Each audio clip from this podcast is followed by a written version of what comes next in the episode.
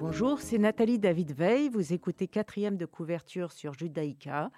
Comme chaque semaine, un lecteur nous parle d'un livre qui l'a marqué, ému ou amusé, un livre qu'il a envie de partager. Recevoir Monique Toussaint qui nous parle de la télévision de Jean-Philippe Toussaint, son fils qui est paru aux éditions de Minuit en 1997. Bonjour Monique Toussaint. Bonjour Nathalie. Vous êtes la fondatrice de la librairie chapitre 12 installée au bord des étangs d'Ixelles qui a trouvé un nouveau départ, un nouveau chapitre pour le chapitre 12. Vous voulez en parler Monique Toussaint? Avec plaisir, c'est-à-dire que la librairie chapitre 12 que vous avez connue, euh, Nathalie, et euh, à laquelle d'ailleurs vous avez participé puisque vous m'avez fait le plaisir de venir pour parler de deux de vos livres, cette librairie, euh, elle, a, elle, a, eu 40 ans en l'an 2020. Non, euh, attendez, je trouve les chiffres. Elle a commencé en 1976.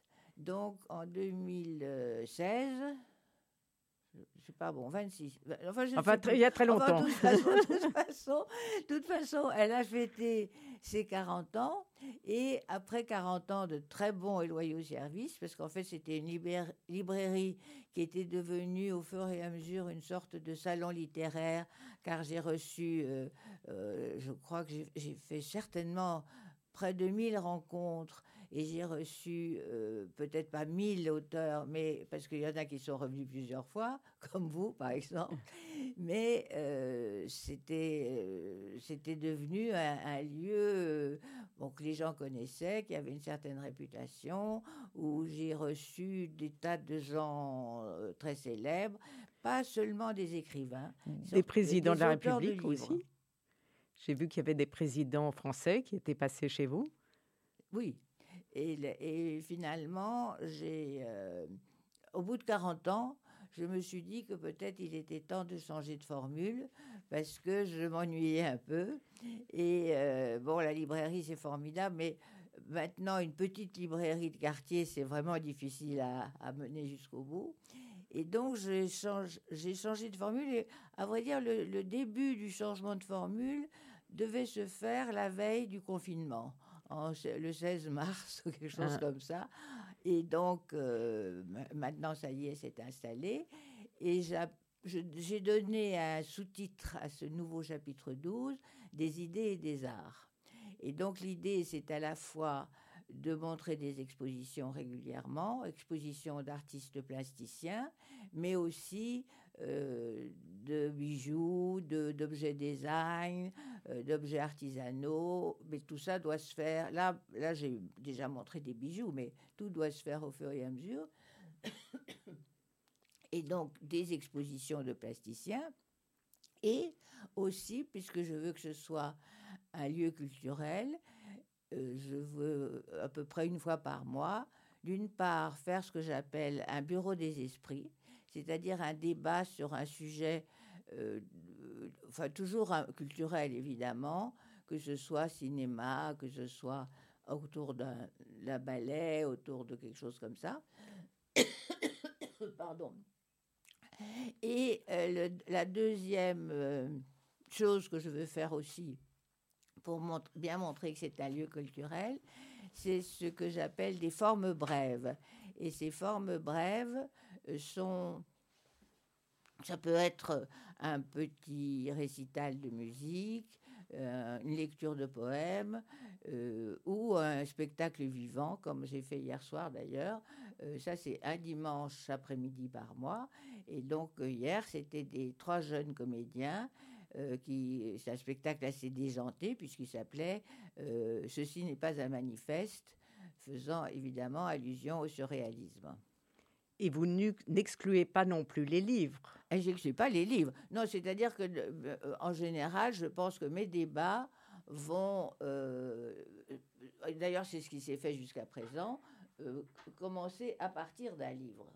Et aussi, par exemple, ce que je compte faire, c'est un, euh, euh, prendre un auteur, je pense notamment à Bernanos, parce qu'il y a une biographie qui est parue récemment, et euh, donc inviter l'auteur de la biographie et, et faire disons, illustrer ce qu'il dit par des lectures.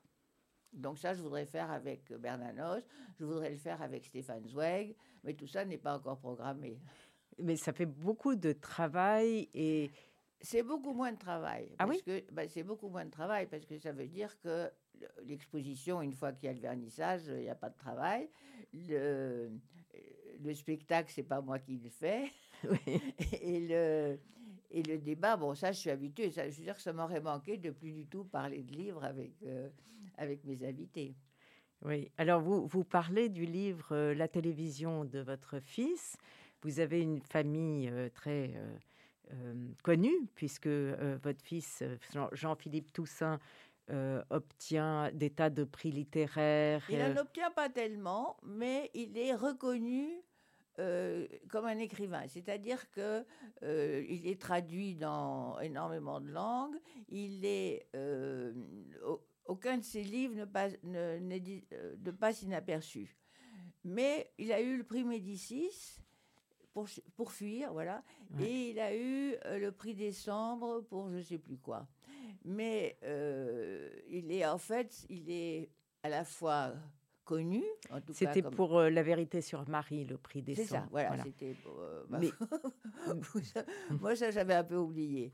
Mais si je voulais euh, parler de la télévision, c'est un livre que j'aime beaucoup, beaucoup, qui n'a peut-être pas eu le public qu'il pouvait avoir, parce que c'est un livre très caractéristique de ce que fait Jean-Philippe, c'est-à-dire c'est une espèce de description de petites choses très très quotidiennes et c'est à mourir de rire. Moi, les gens m'ont dit, il y a notamment tout un passage où euh, euh, il, doit arroser des fleurs, mais il a oublié de le faire. Donc, il doit se, les, les locataires pour qui devait le faire arrivent inopinément. Donc, il doit passer d'un étage à l'autre avec sa fougère. Enfin, c'est extrêmement. Mais tout, tout est drôle d'ailleurs. Et le, le, sujet de la télévision, c'est que euh, le personnage qui dit je qui ressemble beaucoup à Jean-Philippe, il faut bien le dire, a décidé tout d'un coup de euh, se passer de télévision.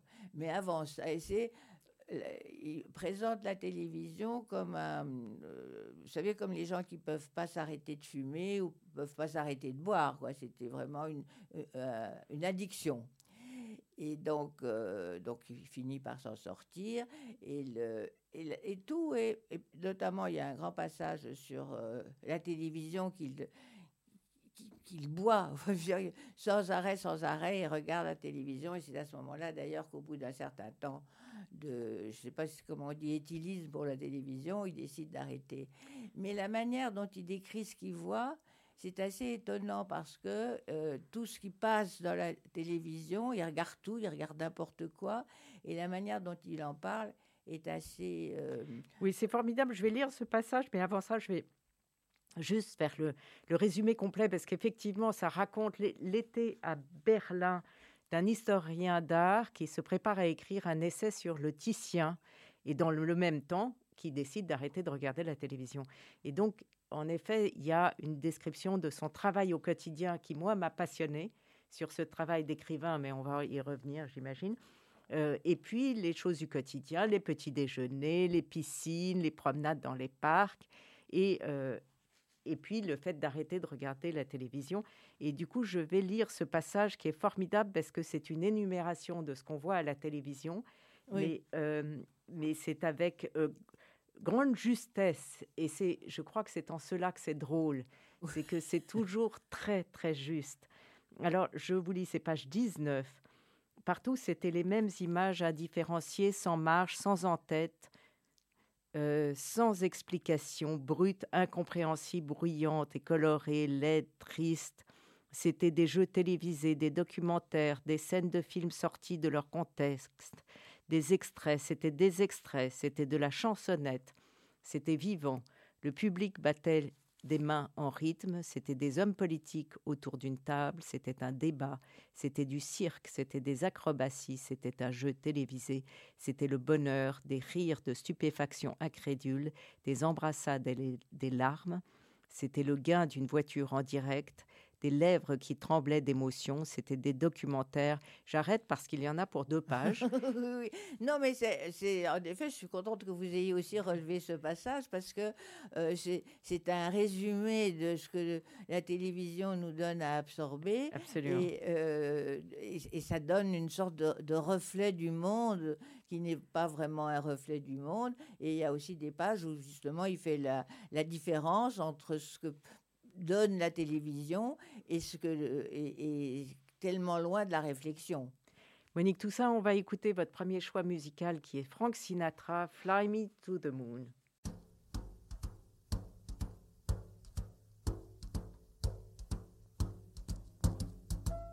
Fly me to the moon, let me play among the stars, and let me see what spring is like on a Jupiter and Mars. In other words, hold my hand. In other words, baby, kiss me. Fill with song and let me sing forevermore. You are all I long for, all I worship and adore. In other words, please be true. In other words,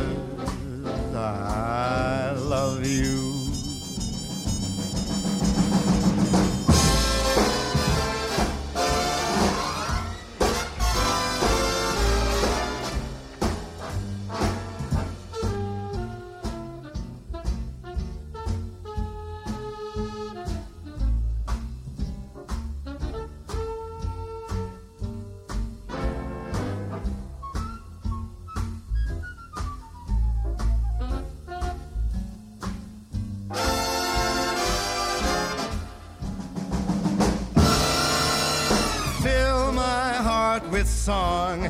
Let me sing forevermore. You are all I long for, all I worship and adore. In other words,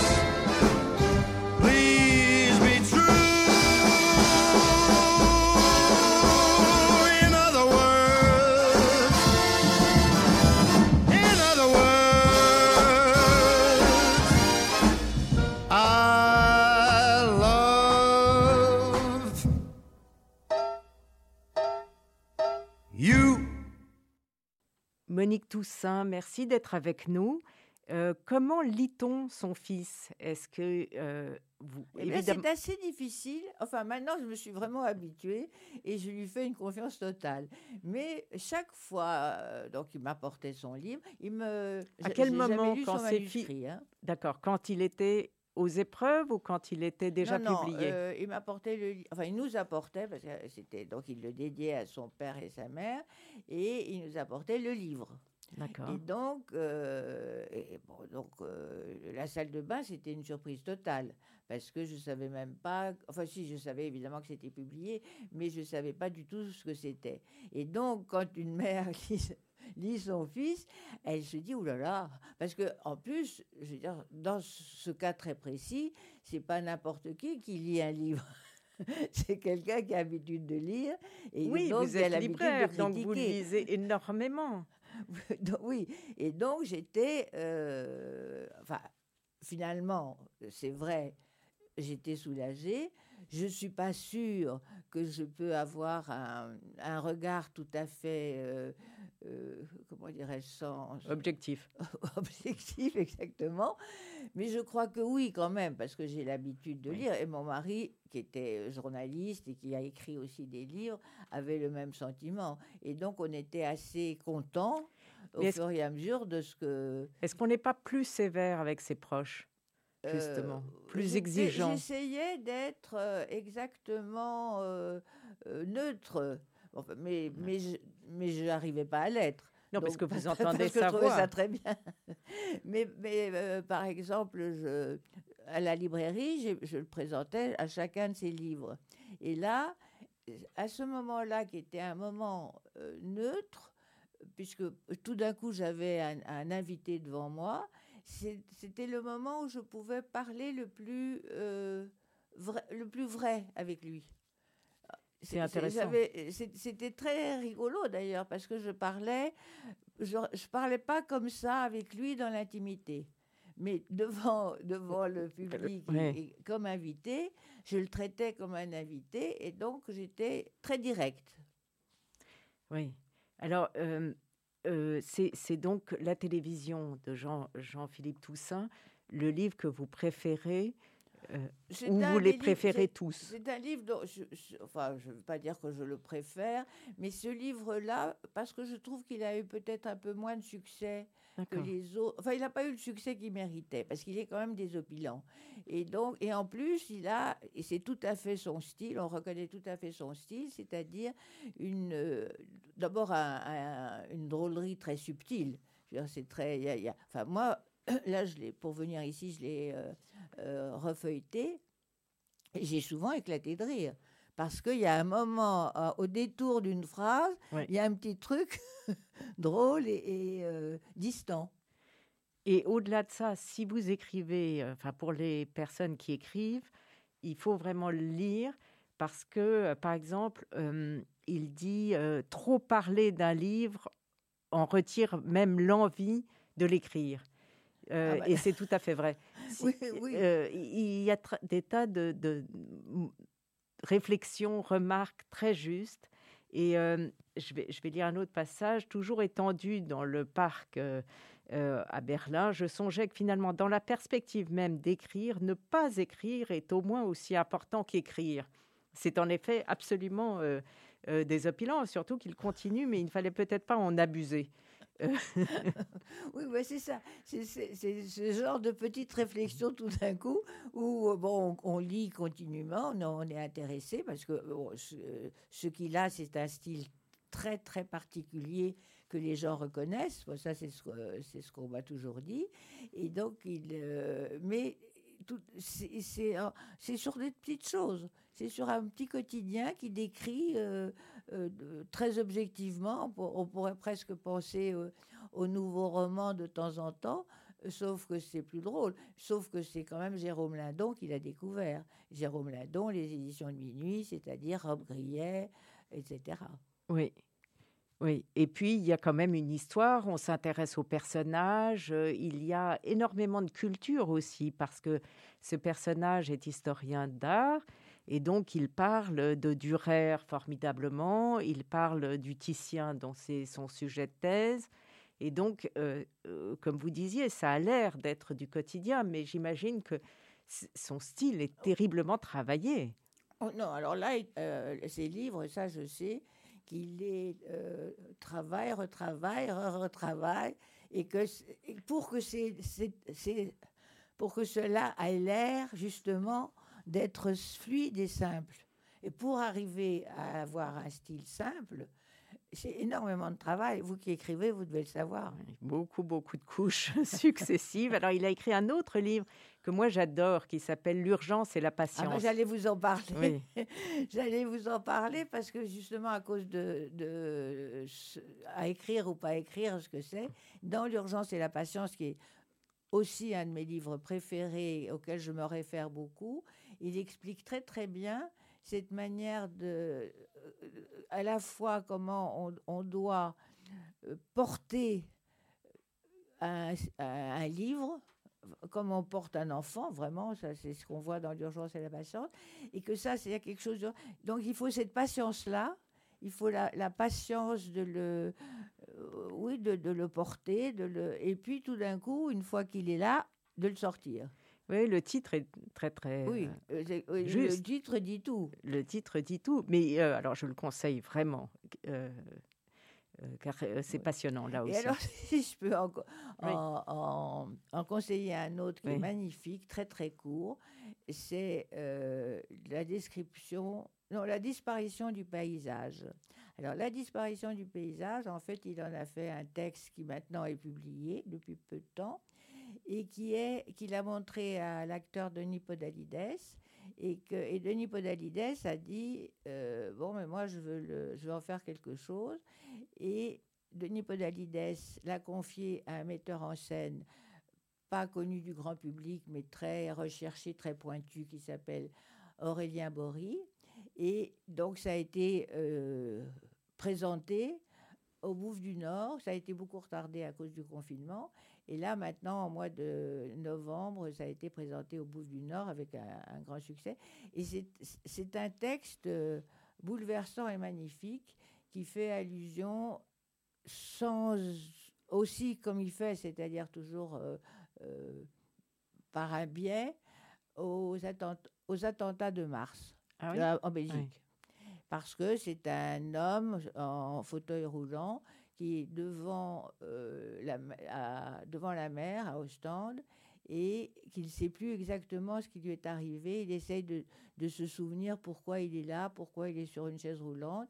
Et au fur et à mesure, les choses viennent et ne viennent pas exactement comme elles viennent. Et puis en même temps, euh, on fait des travaux juste devant sa fenêtre et au fur et à mesure, euh, tout s'obscurcit. Et donc on se demande si cet homme est, après sa mort, avant sa mort, s'il est vivant, s'il est mort. C'est un texte alors là bouleversant.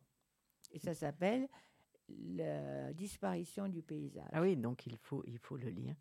Euh, on va écouter Brahms, la danse hongroise numéro 5. Pourquoi vous avez choisi euh, ce, cet extrait Enfin, Brahms, c'est. Alors, euh, je ne suis pas très euh, portée sur la musique. D'accord. Mais pourquoi j'ai choisi Sinatra ou Brahms? Les deux.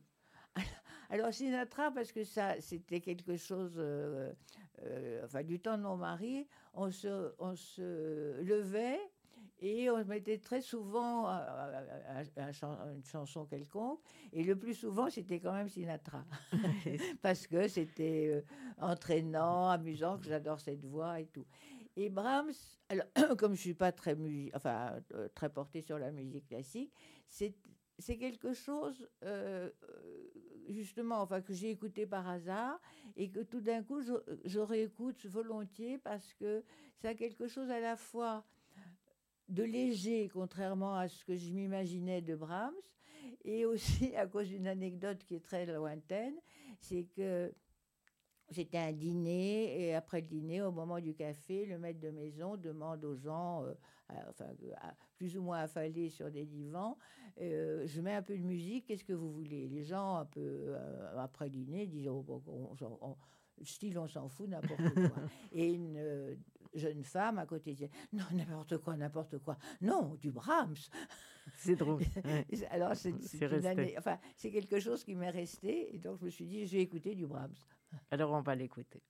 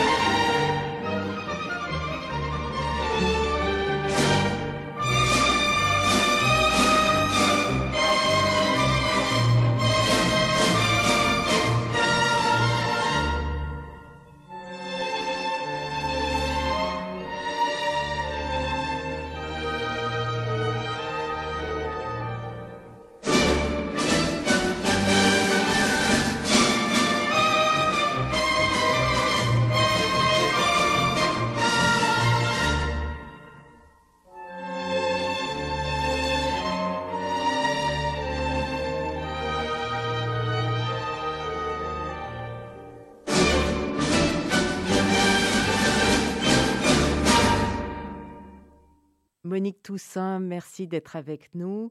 Euh, vous nous parlez de la télévision de Jean-Philippe Toussaint, votre fils.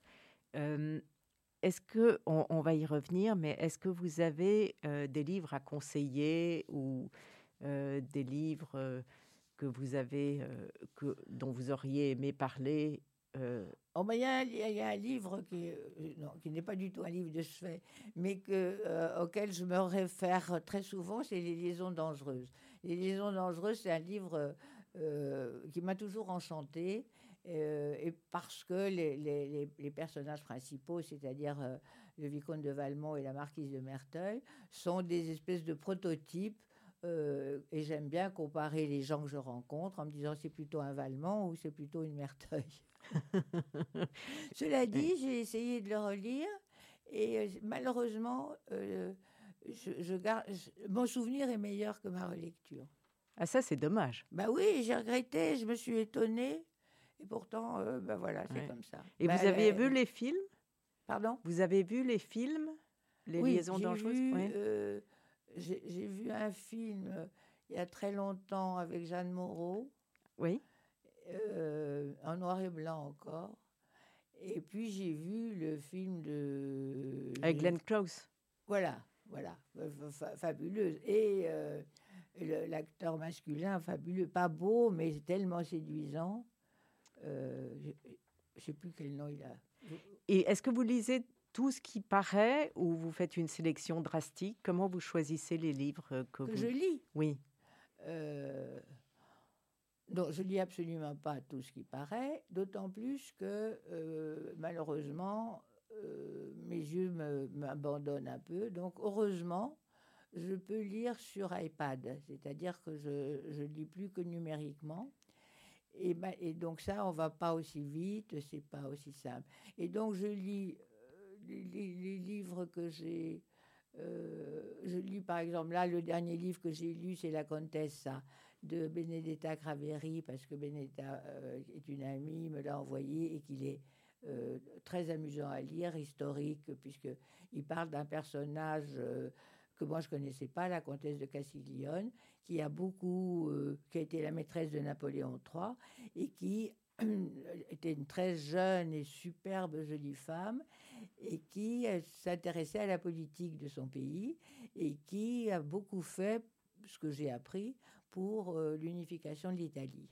Et ça, c'est un livre vraiment très bien fait et, et à, la fois on apprend beaucoup de choses historiquement et il est, il est il est amusant. Enfin, c'est pas comme, c'est pas un livre drôle, mais c'est un livre amusant. Est-ce que le fait de ne plus être libraire euh, change votre euh, rapport à la lecture? Ah oui, ça change, ça change mon rapport à la lecture en ce que je suis plus obligée. Enfin, oui. La chose la plus étonnante, donc personnellement, du coup, qui m'est arrivée, c'est que j'ai acheté des livres. Ah oui, d'accord. Donc, et maintenant, j'achète des livres numériques. Et, et audio aussi ou pas du tout? Audio, j'en ai un peu acheté, mais j'aime mieux, j'aime mieux lire quand même. Je me suis aperçue que j'aimais mieux lire. Audio, c'est oui, je, je, n'en achète plus. D'accord. Donc, euh, tout d'un coup, vous achetez, vous qui avez été libraire pendant 40 ans, oui, tout d'un coup. Ça, je me souviens très bien de ce que ça m'a fait. d'ouvrir un compte et d'acheter un livre. Un livre numérique, mais en fait, c'est quand même un livre. Et euh, pour en revenir à Jean-Philippe Toussaint, est-ce qu'il vous parle des livres pendant qu'il est en train de les écrire Pas du tout. Pas du tout. moi, j'ai essayé euh, plusieurs fois de savoir ce qu'il fait, mais euh, il ne m'en parle pas. Mais il a d'autres, il a d'autres casquettes. Il est aussi photographe, réalisateur. Euh... À, vrai dire, il est photographe. Oui, c'est ça, il, a, il est photographe. Mais son activité principale, c'est-à-dire que quand euh, euh, il écrit, il est complètement concentré sur l'écriture. Mais par exemple, euh, pendant la longue période du confinement, il était en Corse et il a, un peu sous l'impulsion de sa femme qui est corse, fait un spectacle autour de Dante. Et, notamment, il a euh, traduit, il traduit Dante. Ça, ça m'a beaucoup impressionné. mais finalement, parce que je disais, mais tu connais, tu connais euh, euh, l'italien si bien que ça. Il me dit oui, mais finalement, je m'aide avec des traductions et des machins comme ça. Et euh, je crois que sa traduction doit être excellente. Mais ça, je ne sais pas. Je ne peux pas juger.